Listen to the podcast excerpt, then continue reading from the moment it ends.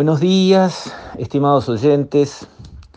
Quisiera referirme hoy a un tema de vital importancia que ya sabemos es la educación y para eso hacer estribo en un informe de CERES, el Centro de Estudio de la Realidad Económica y Social, ese think tank, como le dicen en el mundo, esa unidad intelectual que está pensando los problemas sin color político, no hace su trabajo para favorecer a un partido o a una lista, lo hace para analizar las ideas que tienen que conducir el avance de un país, mostrando cuáles son ideas buenas y por qué, y cuáles son ideas malas y por qué, y señalando dónde están los problemas y cómo se pueden solucionar.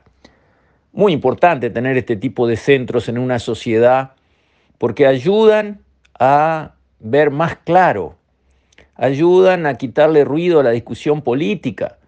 Hay ideas que son buenas y todos debemos apoyar y no son ni de izquierda ni de derecha, son buenas ideas, y hay ideas que son funestas y las tenemos que rechazar, no importa si las propone uno de izquierda, de centro o de derecha, porque sólo así el país va a mejorar y nuestros hijos y los hijos de nuestros hijos van a vivir mejor si se quedan acá.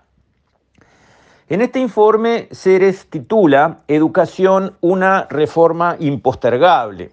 Y con la seriedad profesional que caracterizó siempre a Ceres, y ahora también bajo su nuevo director Ignacio Munyo, presenta primero la realidad y titula Resultados negativos.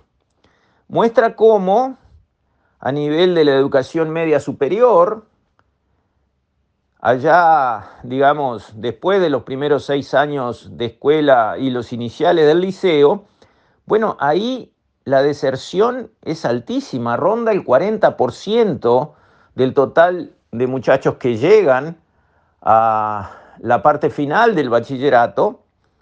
Y ese número del 40 promedio es el 16% que sigue y termina a nivel del quintil inferior. El quintil quiere decir dividir la posición en quintos.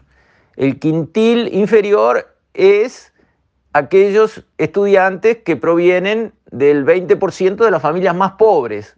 Bueno, allí los que terminan, digamos, su educación media, y estamos hablando en el siglo XXI, es el 16%, menos de uno cada cinco pero incluso en el quintil superior es el 78%.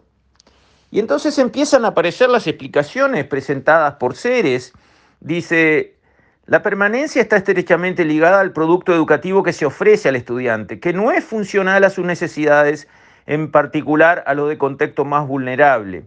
Existe evidencia de que la permanencia en el sistema educativo en los contextos desfavorables no se traduce en mejoras salariales esperadas en el futuro, por lo que el estudiante puede considerar que desde el punto de vista económico es una buena decisión abandonar el sistema porque no le aporta valor significativo. Qué grave es esto. Que tenga razón el estudiante que se baja porque seguir no le cambia en absoluto la vida es gravísimo. Y esto es así. Esto está sucediendo de esta manera. Vaya si será impostergable la reforma. Además dice que no solamente es un tema de cantidad, de cuántos terminan, sino también de calidad. Dice acá, muestran que alrededor de la mitad de los alumnos en edad de ingresar al mercado de trabajo no está en condiciones de cumplir con tareas que requieran tomar decisiones complejas. Esto es medido por pruebas como las pruebas PISA, que se aplican iguales en todos los países y dicen la verdad de lo que está pasando en cada lugar. La OCDE afirma que sin cambios educativos profundos no es posible mejorar significativamente el ingreso de los habitantes del país. El Banco Mundial muestra evidencia de que la mala calidad educativa genera rezago en la movilidad social, es decir, afecta la posibilidad de los hijos de mejorar la situación socioeconómica de los padres.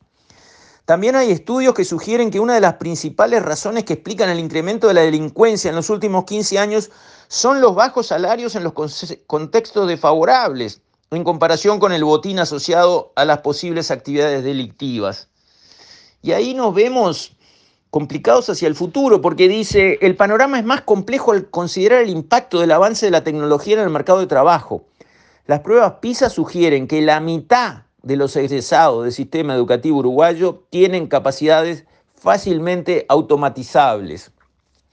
Y luego dice que el gasto en educación importa, pero no es excusa.